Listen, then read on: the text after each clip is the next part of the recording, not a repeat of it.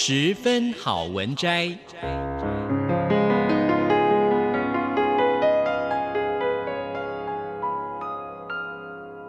十分钟的心灵补给站。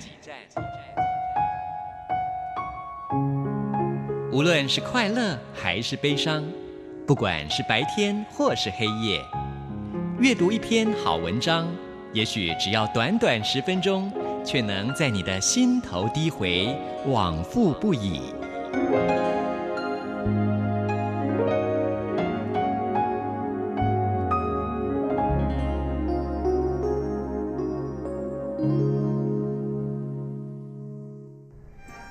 盆地里的空气像是凝结的水汽，悠悠堆积如山，让整个城市宛如温室，连呼吸都是热乎乎的氤氲。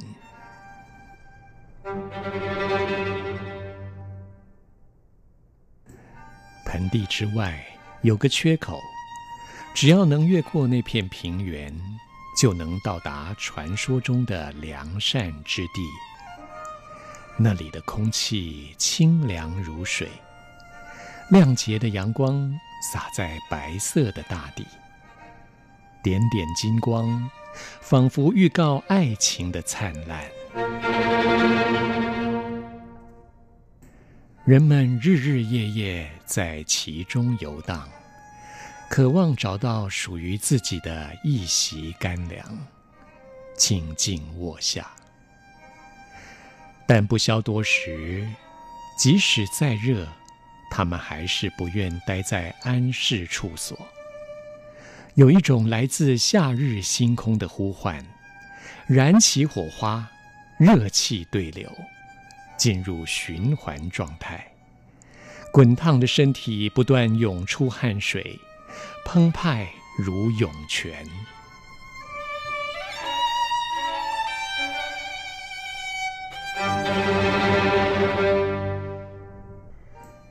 于是，他们庆祝且崇拜太阳的伟大。唯有如此，他们才能感觉自己生命的存在。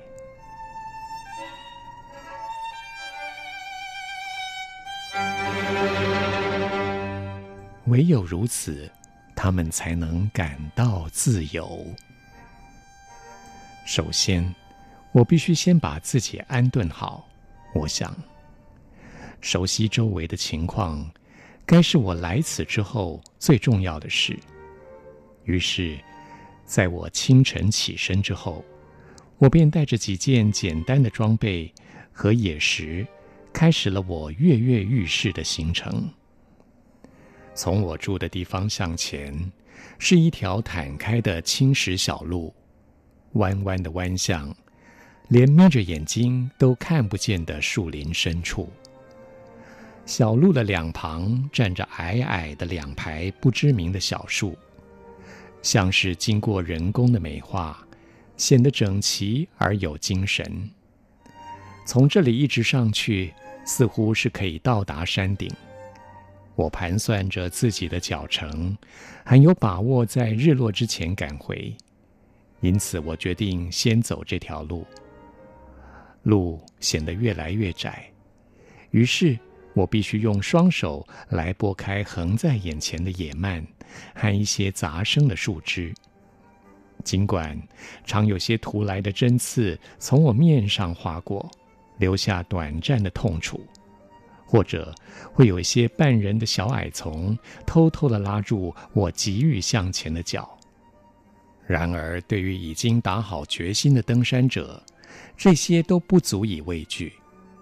正如同欲横渡大洋的船，虽有重重而来的巨浪不断地倾覆着船身，可是操舵的水手们岂能因此而阻止他们坚定的壮志？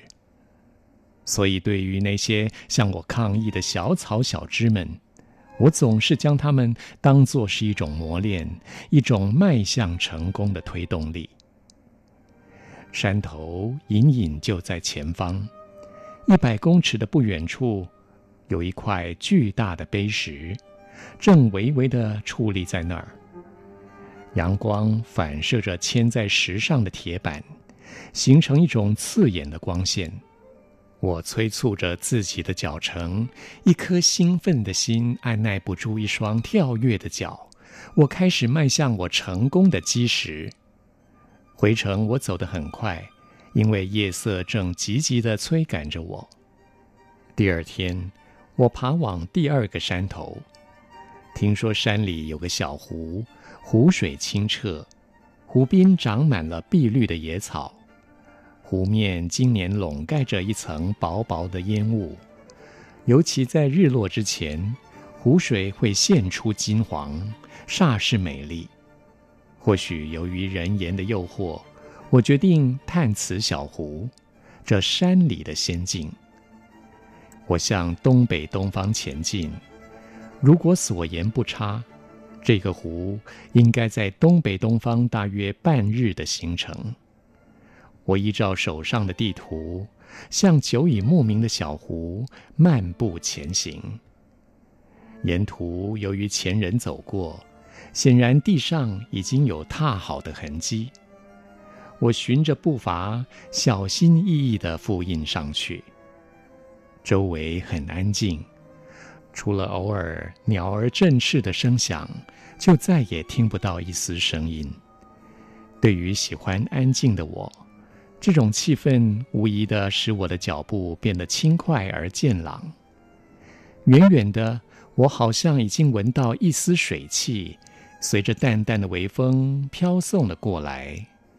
我深深地吸了一口气，然后加快脚步，踹开密密的荆棘。我的眼睛终于接触了传言中那清新可人的境地。我迅速脱下鞋子，奔向湖边，迅速地把脚伸入湖水，领略那沁凉的水汽。当我满意地斜躺下来，太阳正直直地照在我的上方。此刻，我感到人生是如此完美。以上为您播讲的是《夏日焰火》第六章，谢谢聆听。我们下次再会。